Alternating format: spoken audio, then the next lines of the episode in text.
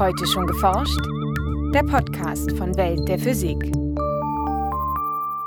Herzlich willkommen zur 181. Folge. Es begrüßen Sie Jens Kube und Maike Pollmann. Um die Bildung und das Wachstum von Wolken zu verstehen, stellen Wissenschaftler wie Joachim Curtius von der Universität Frankfurt die Bedingungen in der Atmosphäre in einer geräumigen Edelstahlkammer nach. Die Cloudkammer am CERN ist schon einzigartig weltweit im Moment, insbesondere weil es die einzige Kammer ist, wo man so saubere Bedingungen hat. Zusammen mit seinem Kollegen Andreas Kürten erklärt Joachim Curtius im heutigen Schwerpunkt, welche Experimente sich in der Wolkenkammer Cloud durchführen lassen und was diese über die Wolkenbildung verraten. In den Nachrichten geht es heute um eine neue Legierung mit einer außerordentlich starken magnetischen Wechselwirkung, um den Farbwechsel bei Chamäleons und um eine neue Suchstrategie für Leben auf Exoplaneten. Zum Schluss haben wir noch Veranstaltungshinweise für Mainz, Hamburg und Heidelberg. Hören Sie nun das Feature von Nicola Wettmarshausen. Es sind flüchtige Gebilde, diese Wolken. Sie entstehen, vergehen und ändern dauernd ihre Form. Aber wie entstehen sie eigentlich und was lässt sie wachsen? Das war und ist ein großes Rätsel in der Atmosphärenforschung. Wissenschaftler versuchen deshalb Wolken künstlich herzustellen. Sie möchten wissen, was chemisch und physikalisch in Wolken passiert, was die treibenden Kräfte für ihre Entstehung sind. Ein Wolkenlabor, wo sich dies beobachten lässt, ist das Cloud-Experiment in der Wolkenkammer Cloud am CERN in Genf. Eine Tonne aus Edelstahl ist es mit einem Durchmesser von drei Metern, außen bestückt mit vielen Messgeräten. Andreas Kürten von der Universität Frankfurt nutzt die Wolkenkammer Cloud mehrfach im Jahr. Der Meteorologe füllt sie mit künstlicher Luft aus Stickstoff, Sauerstoff, gereinigtem Wasserdampf und verschiedenen Spurengasen. Was wir als erstes eigentlich untersucht haben im Cloud-Experiment war eben dieses System aus Schwefelsäure und Wasserdampf, das eigentlich schon mal als relevant für die Atmosphäre betrachtet wurde. Schwefelsäure entsteht in der Atmosphäre aus Schwefeldioxid, das sich bei der Verbrennung von fossilen Brennstoffen wie Kohle oder Erdöl bildet aber auch durch Vulkanausbrüche in die Luft gelangt. Für die Wolkenbildung ist die Säure relevant, weil aus ihr Aerosolteilchen entstehen können. An solchen Teilchen kondensiert in der Atmosphäre Wasserdampf, wodurch sich einzelne Wolkentröpfchen formen. Andreas Kürten möchte wissen, ob Schwefelsäure allein schon ausreicht oder ob es noch weitere Komponenten gibt, die die Bildung von Aerosolteilchen in der Atmosphäre verstärken. Und da hat es eben durch andere Experimente und auch Modellrechnungen, quantenchemische Rechnungen, Hinweise gegeben, dass eben diese sogenannten Amine da eine Rolle spielen könnten. Amine sind organische Verbindungen mit einer ähnlichen chemischen Struktur wie Ammoniak. Sie entstehen durch die Zersetzung von Aminosäuren und werden in Pflanzen und Tieren gebildet. Ein Vertreter dieser Aminstoffgruppe, das sogenannte Dimethylamin, geben die Forscher in die Wolkenkammer in ganz geringen Dosen. Das hatten eben andere Arbeiten schon vorgeschlagen, dass das der Fall sein könnte. Aber im Cloud-Experiment haben wir das eigentlich zum ersten Mal unter wirklich atmosphärisch relevanten Bedingungen nachgestellt und konnten dann wirklich zeigen, dass diese extrem hohen Nukleationsraten entstehen, wenn wir eben dieses Wechselspiel, das Zusammenwirken aus Schwefelsäure und dem Amin vorliegen haben. Das Amin bindet die Schwefelsäuremoleküle durch Wasserstoffbrücken aneinander. Es wirkt dadurch quasi wie ein Klebstoff. Dadurch verstärkt es das Zusammenklumpen der Moleküle zu einem größeren Partikel um das tausend- bis millionenfache. Auf diese Weise können beispielsweise in bodennahen Luftschichten bei einer Temperatur von 5 Grad innerhalb von Minuten neue Aerosolpartikel wachsen. Am Erdboden, wo es relativ warm ist, Dort scheint es so zu sein, dass man immer eine dritte Substanz braucht. Die Frage ist immer noch nicht ganz geklärt, was das nun genau ist. Wir haben eigentlich jetzt herausgefunden, dass dieses Dimethylamin prinzipiell in der Lage wäre, das, diesen Job zu übernehmen. Aber die Frage ist eben, passiert das auch tatsächlich in der Atmosphäre? Diese Frage ist bis heute nicht geklärt.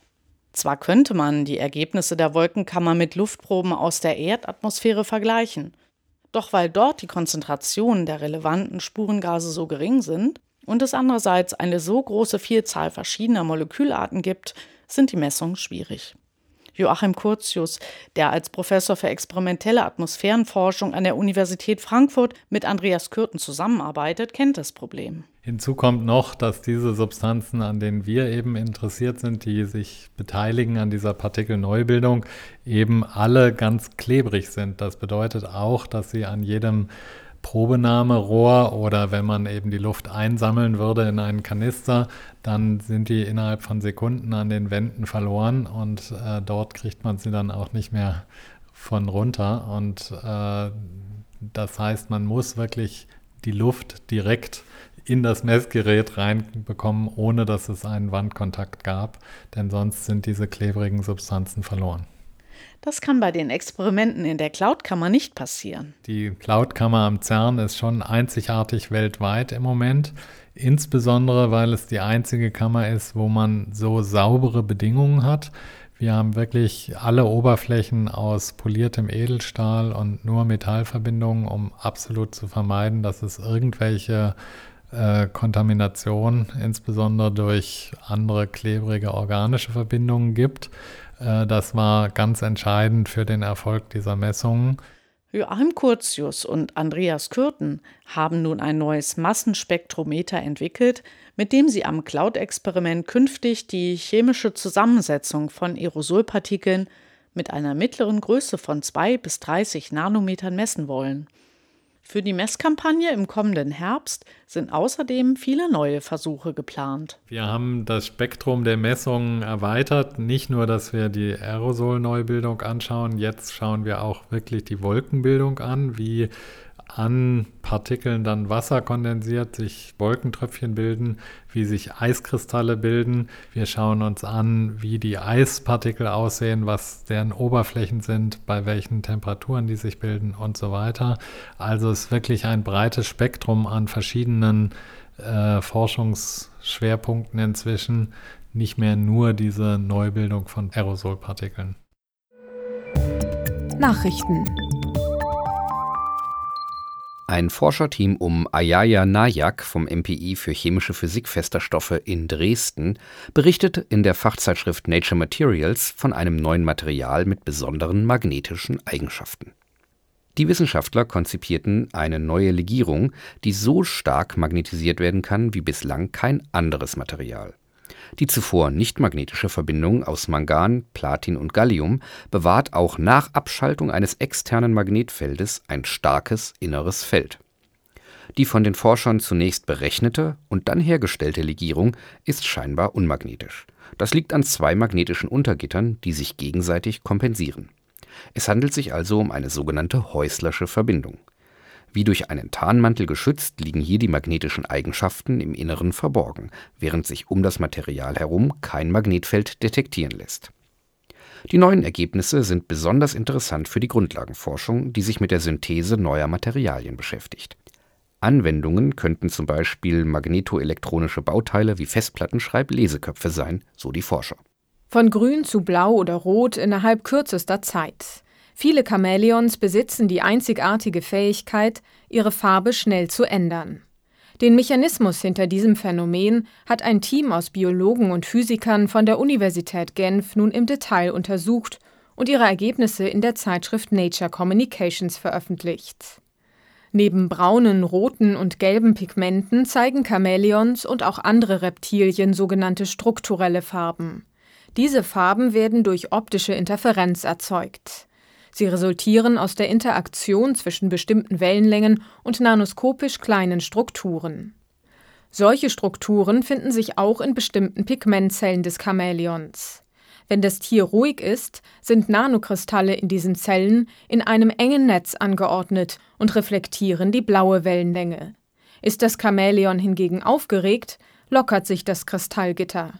Dadurch können andere Farben wie beispielsweise Gelb oder Rot reflektiert werden. Astronomen und Biologen um Erstautor Siddharth Hetsch vom MPI für Astronomie in Heidelberg haben sich zusammengetan, um eine neue Suchstrategie für Leben auf Exoplaneten zu entwickeln. Wird die Oberfläche eines Exoplaneten von einer bestimmten Lebensform dominiert, könnte ein direkter Nachweis von Leben möglich sein. Anhand des Lichts das von Organismen reflektiert wird und dabei eine charakteristische Färbung annimmt. Hypothetische außerirdische Astronomen, die detaillierte Beobachtungen der Erde vornehmen, würden feststellen, dass ein Teil des reflektierten Lichts grün eingefärbt ist, von Bäumen und anderen Pflanzen. Bei ihren Untersuchungen ließen die Forscher in kontrollierter Weise Licht auf 137 verschiedene Kulturen von Mikroorganismen fallen, maßen den chemischen Fingerabdruck des reflektierten Lichts und stellten ihre Ergebnisse in einem Online-Katalog zusammen der Katalog enthält Reflexionsspektren bei sichtbaren und nahinfraroten Wellenlängen von 0,35 bis 2,5 Mikrometern. Er ist der vollständigste und vielfältigste seiner Art und der erste Katalog, der direkt im Hinblick auf die Oberflächeneigenschaften von Exoplaneten zusammengestellt wurde. Und nun zu unseren Veranstaltungshinweisen.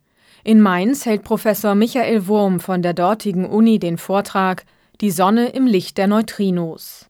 Neutrinos sind elektrisch neutrale Elementarteilchen, die auch bei Fusionsreaktionen in der Sonne entstehen. Mehr über den Nachweis von Neutrinos und die physikalischen Hintergründe am 21. März um 10 Uhr im Hörsaal des Instituts für molekulare Biologie der Uni Mainz. Am 25. März berichtet Bernhard Schmidt vom DESI über Radioaktivität. Um uns, in uns, überall. Warum eigentlich? Warum sind manche Atomkerne instabil und zerfallen, andere nicht? Was bleibt übrig, wenn ein Atomkern zerfällt und welche Strahlung tritt dabei auf? Woher kommen die instabilen Kerne und wann sind sie alle zerfallen? Antworten auf diese Fragen, angereichert mit Experimenten, gibt es in der Reihe Science Café DESI ausnahmsweise im Schülerlabor des DESI in Gebäude 34a auf dem Campus Bahrenfeld in Hamburg. 25. März, 17 Uhr, der Eintritt ist frei. Im Rahmen der DPG Frühjahrstagung in Heidelberg spricht Nobelpreisträger Professor Stefan Hell vom Max-Planck-Institut für biophysikalische Chemie in Göttingen über die Überwindung der klassischen Beugungsgrenze von Lichtmikroskopen. Neben den Grundlagen werden auch Fortschritte in diesem Forschungsgebiet aufgezeigt. Am 26. März um 20 Uhr im Hörsaalzentrum Chemie der Uni Heidelberg. Das war's für heute. Bleiben Sie wissenschaftlich und laden Sie uns auch nächstes Mal wieder herunter. Welt der Physik wird Ihnen präsentiert vom Bundesministerium für Bildung und Forschung und der Deutschen Physikalischen Gesellschaft.